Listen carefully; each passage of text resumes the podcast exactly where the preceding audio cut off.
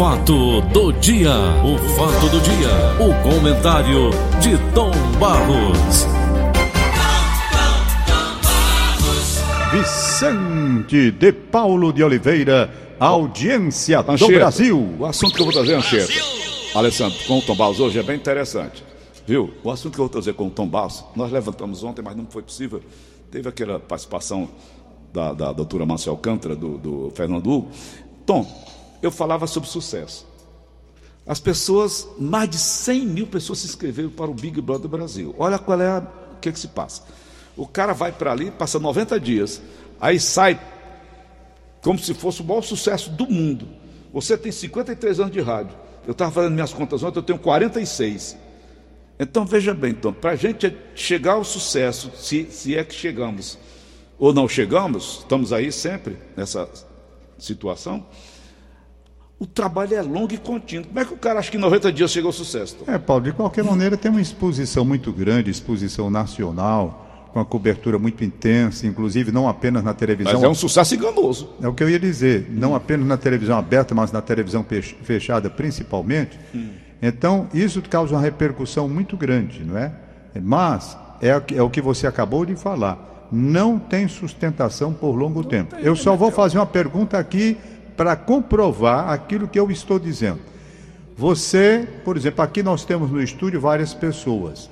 Quem me dá o nome, o nome do primeiro ou dos primeiros que participaram do Big Brother Brasil? Dos primeiros. Quem me dá o nome? Tá entendendo? Aí do segundo. Do primeiro talvez até você guarde um pouquinho mais porque foi o primeiro. Do segundo, do terceiro. Quem me dá o nome? Não vou longe não. Paulo Oliveira, me deu o nome de todos os jogadores da seleção brasileira, campeão do mundo em 1962. Sei não, mas de 70 eu sei. Bom, eu estou perguntando se foi essa 62 eu seleção, ela seleção 62 foi bicampeão do mundo, né? Me dê a escalação completa da seleção brasileira, da seleção brasileira, que foi campeão olímpica de voleibol, Diga agora. certo? Quer que eu diga? Diga. Toninho, Raimundinho. Rapaz, as pessoas não lembram, o sucesso ele é muito passageiro, É mesmo, é. entendeu? Nós é que somos lentos. Não é? O é muito passageiro. Me deu o nome do brasileiro campeão olímpico de, de ginástica, aquela da- das argolas. Coisa Me agora. ajuda, recente. Bonfim, vai. Aquele tancadinho. É. Aquele. Saiu agora. certo? Nas argolas. Como é o nome dele? Quer dizer, a pessoa fica pensando para saber por quê. Entretanto, na época da Olimpíada, ele foi matéria nacional e internacional. Então são E coisas que que tem um acontecem. passado Eu também quero de luta até chegar lá, não é, sucesso- Barros, né? O sucesso é passageiro. É. As glórias são efêmeras, sabe? Uhum. Quem pensar que vai viver, se nutrir eternamente das glórias, mas cedo ou mais tarde vai ver que não é assim. As E o sucesso pesa. Tom? Pesa muito, né? Agora, de- dependendo da forma com que você administra o sucesso. Porque há pessoas que se tornam achando que são donas do mundo por conta de um sucesso. Aí o Omar Azei na pandemia. Pois é. Então não é assim que, Hum. que- que funciona a coisa. De forma que o sucesso é uma coisa passageira, na vida tudo. Mas tem gente que se ilude, sabia? Ah, mas a ilusão é Olha, muito eu grande. apresentava os cantores populares lá no meu programa de televisão, Paulo Oliveira na TV. Um sucesso total e absoluto, audiência extraordinária. E lancei muita gente daquela época, né? Tinha um rapazinho lá chamado Civila Nova, lembra dele, Tom? Lembra demais. Rapaz, aí ele se iludiu com aquilo. Ah. Eu digo, sim, isso aqui é uma brincadeira. Outro lá que é, era, até tinha o nome do Elton John, que cantava é meu pai, é minha mãe, é meu pai, é minha mãe. Se iludia com sucesso. Eu- eu- Teve um deles, o Gatinho, Gatinho Manhoso. O Gatinho Manhoso, quando de repente notou que não era o que ele imaginava que era, então tentou até o suicídio. Olha, Veio conversar eu comigo, vou, eu digo, eu vou é apenas por citar para vocês dois lances aqui é, verdadeiros, fatos que aconteceram concretos. Aconteceram aqui mesmo na Rádio Verdes Mares. Eu, quando o Gerry Adriano estava no auge da fama, eu trabalhava na Rádio Irapuru, quando o Gerry chegava era uma multidão. Vanderlei Cardoso, uma multidão. Ah. Aquele Sidney Magal arrancaram até a porta de vidro do- do- da televisão, do televisão Ceará, Canal 2 da Rede Tupi. TV Ceará. Eu era diretor de lá na época. Levaram a porta de vidro pra, por causa desse homem, sabe? Depois, anos depois, Eu cheguei aqui na portaria da Rádio Verdes Mares, estava o Gerry Adriane, na portaria ali. E a maioria não sabia nem quem era, sabe? Quando eu cheguei, oi Gerry, tudo bem e tal, entramos juntos. Não sabia quem era. Quando eu me lembro do Gerry Adriane, sem poder descer ali na Rádio Irapuruna, Quintino Bocaiúva, com a multidão à procura dele. Agora, ele muito consciente. O Gerry era uma pessoa maravilhosa, que nunca se iludiu com esse negócio preparou a vida dele para depois do sucesso, né? E continuou. Eu não me iludo com isso, Tom. eu não sou sucesso que... dele. Ah, olha, eu fui fazer, quem eu fui, sou eu, fui eu? Comprar... eu sou um locutor de rádio. Eu fui comprar um vinhozinho aqui nesse supermercado que abriram agora, dos Pinheiros aqui, na, na Antônio Salles aqui, Tom, lá, ali Sei. embaixo. Depois do boteco. Tem um supermercado Pinheiro lá, não tem? Eu fui lá comprar um vinhozinho. A menina muito simpática. Se o senhor já tem o, né, o CPF aqui? Eu digo, tenho sim. Diga seu CPF. Aí eu dei, ah, muito simpática, a bichinha da atendente lá, né? Aí pegou lá a garrafinha de vinho e tal. É, alô, meu nome, o senhor é advogado? Eu disse, não, não, advogado trabalha comigo, é o Tom Barro. o senhor é o quê? Eu digo, eu sou radialeiro. Ela disse, que diabo é radialeiro? Eu digo, é aquele que fala no microfone. Ah, bom. Ela é muito simpática, menina, linda ela. Eu digo, minha filha, você não é cearense? Não. É, sou não, sou não, senhor. Porque a pessoa estava dizendo, não estou vendo seu aspecto físico. Bonitinho, ela, então. Ela disse, eu sou paulista. Eu digo, então não precisa mais falar, né? Quando ela disse, eu sou paulista, né? Paulista fala assim, né, então, né? Pasta, porta, portão, né? Eu digo, tá certo, meu filho. Então, Tomba, veja bem. Na verdade, uma parte lá no, no supermercado me conhece. Fala, Oliveira, tudo bem? Por aqui, né? Dificilmente eu saio de casa. Pois é, pois eu vim aqui comprar um, um vinhozinho, eu estou com vontade de uma garrafinha de vinho. Vale das Videiras. Sei. Nossa, lá tem.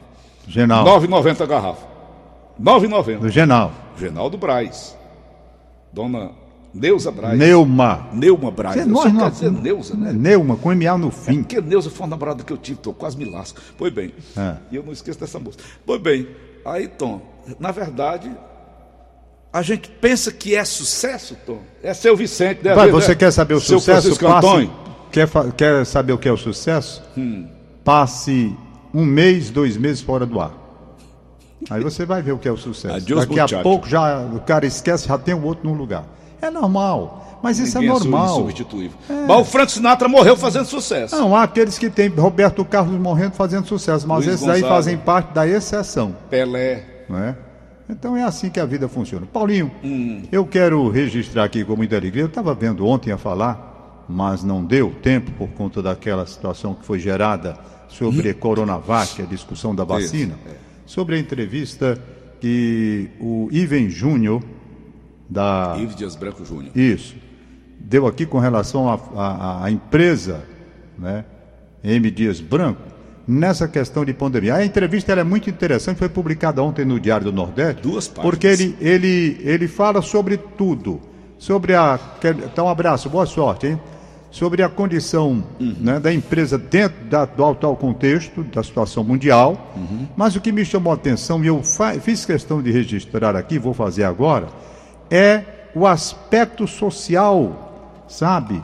Que a M. Dias Branco teve e tem no atual momento de pandemia. Uhum. Então, duas, dois, duas vertentes. Veja bem, uma delas, que a nossa empresa também tem aqui, é com relação à proteção dos colaboradores, dando total segurança para que eles não contraiam a doença, uhum. com todos os protocolos sendo cumpridos rigorosamente. Agora, o que me chamou a atenção, isso daqui é que eu vejo a marca da M. Dias Branco seguindo aquilo que representa o pensar e o agir do nosso querido e saudoso Ivens Dias Branco, o pai, que o Ivens Júnior e todos os demais familiares estão seguindo. Olha lá, os produtos de todas as marcas tiveram produção industrial intensificada, né? Foi necessária essa reação rápida para todas as áreas de atendimento. Por quê?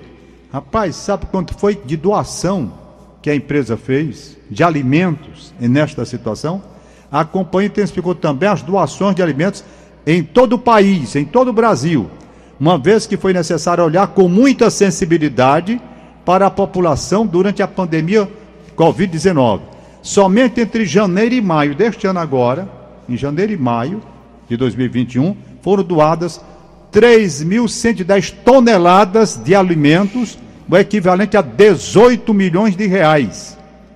As doações para entidades sociais desde o ano passado já somam 35 milhões de reais, ou 6.300 toneladas de alimentos. Os alimentos os alimentos beneficiam cerca de 150 instituições cadastradas de 17 estados brasileiros, reconhecidos pelo seu trabalho relevante com a população ou populações carentes. Então veja que coisa bonita.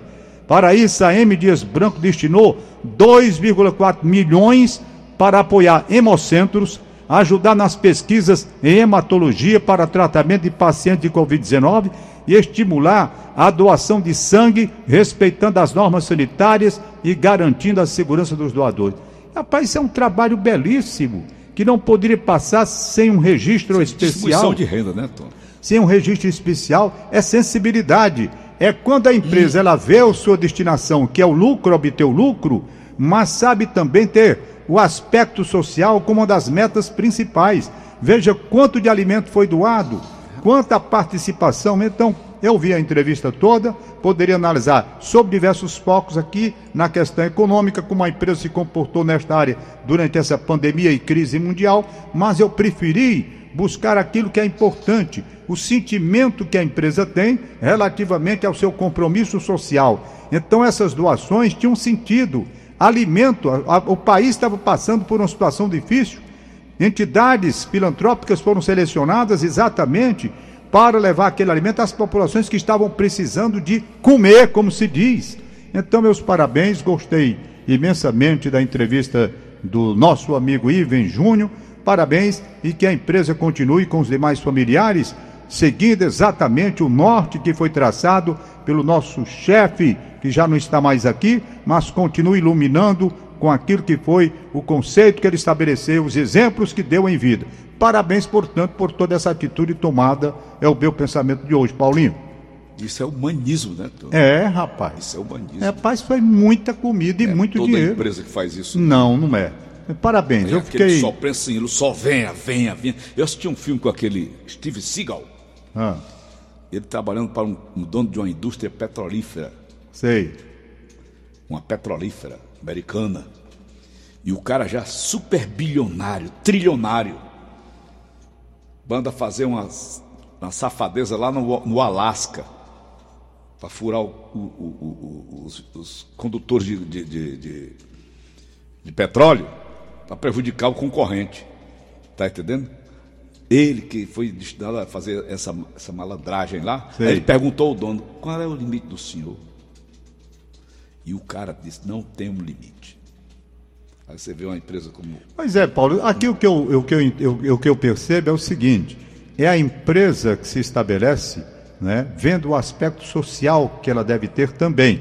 E nisso a se família. Pode fazer, fácil, e, nisso, né? e nisso a família é muito unida. Eu citei apenas o nome do Iven Júnior, ah. mas aí você tem que ver a dona Consuelo. A matriarca. Não é? A uhum. matriarca, a dona Consuelo. Uhum. Aí vem a Regina, uhum. a Graça. Graça Dias Branco é. o Marcos Dias Branco, Cláudio, o Cláudio, meu companheiro. E agora os netos também. Meu né? companheiro aviador, o Cláudio, uhum, né? Uhum, tá certo? Isso. E o Ivan Júlio, que eu já falei. Uhum. Então a família, que ela tem aquele princípio que aprendeu exatamente passado pelo pai e está aí seguindo os mesmos. De pai para filho? De pai para filho. Espetacular. É dia Hein? Banco Músico Regadinho, daquela música dele, né? De pai para filho! é de emendar para vir. Pois é. Então hum. vamos, vamos tocar o barco por aí, não é? Parabéns, Ivan Júnior. Li, li também foi, a entrevista. Foi, foi, li em casa ontem. Muito bom. Li em casa tomando aquele xarope que você mandou para mim de 18 anos. Eita, Tom Barros! Pois é, Paulinho. Vamos, vamos nós aqui vamos liberar nós, nossa ligação. Sobre algo que você queria como tema, hum. e eu pedi para deixar para analisar depois, pra porque eu não vi a matéria. Uhum. Eu não sei. Agora, mesmo sem. Eu só tenho segunda e terça agora. Mesmo né, sem. É. Quarta-feira você já comanda aqui. Olha, mesmo sem ver a matéria no todo, na profundidade, né? Hum. Eu vi aqui en passant. Eu vi a matéria. Eu já assim de cara, já me assustei. Por quê? Porque o que cresceu é demais. São 2 milhões para 5. 2 bilhões para 5 bilhões. 5 e 700. 2 bilhões para 5 e 700. Eu preciso ler para entender melhor por que esse acréscimo. Meu amigo, para você ter um crescimento salarial no Brasil, salário no Brasil, o que é que tem subido é de salário? Público, né, Antônio? Dinheiro público. Pois é isso que eu estou dizendo. Então você observa tudo por conta dessa Covid no freio de mão, puxado. Tudo no freio de mão não é? Uhum. Aí de repente um aumento de 2 para 5, 700, 5 bilhões. E 700 bilhões. Me causou espécie, mas eu prefiro ler com maior profundidade hum. para naturalmente chegar aqui na segunda-feira uhum. e ter. Com mais riqueza de detalhes. Com mais né, riqueza de detalhes. Que achar, você não fazer uma opinião assim agora, que é. assustou Assustou. De 2 para 5 bilhões, rapaz? Agora, Tom, tem que ter a sanção. Tu acha que a sanção o que é? Depende do que você vai querer. Não, né? é, o, é o marido da Dalila, não. É a sanção. Sancionar o presidente pode. É aprovação. Aprovação? É. É aprovação. Vamos ver a matéria aí, segunda-feira eu vou ver se leio nos, Com relação nos também, mínimos detalhes. o presidente não tem que assinar isso? Eu vou olhar direitinho, Paulo, eu vou olhar bem eu direitinho. Eu vi alguma coisa a respeito, o presidente eu vou olhar tem que assinar como, isso Eu aí. vou olhar como é que está a coisa, a tramitação inclusive. Hum. Tá entendendo? Uhum. Tramitação completa. Mas é, esse, esse, Bolsonaro é sabido. Ah, é o maior marqueteiro que existe. Ele dele mesmo, ele é marqueteiro dele mesmo. Então, eu não vai passar o cargo hoje para o presidente da, do, do Senado, não. Do, da, da Câmara Federal, Arthur Lira vai passar para, porque o, o Hamilton Mourão está viajando. Eu li hoje agora de manhã aqui. O Hamilton Mourão está viajando lá, lá para Luanda e o presidente vai passar então para o presidente da Câmara Federal, que é o Arthur Lira, não é? Não é para o presidente do Senado, que é o Pacheco, é o Arthur Lira. Aí o Arthur Lira vai governar o Brasil, Tom amanhã, sábado e domingo entrega. Mas vai constar no currículo, né, Paulo? Vai para o salário dele. Vai constar do Se currículo. você passar 24 horas na presidência da República, vai para o seu.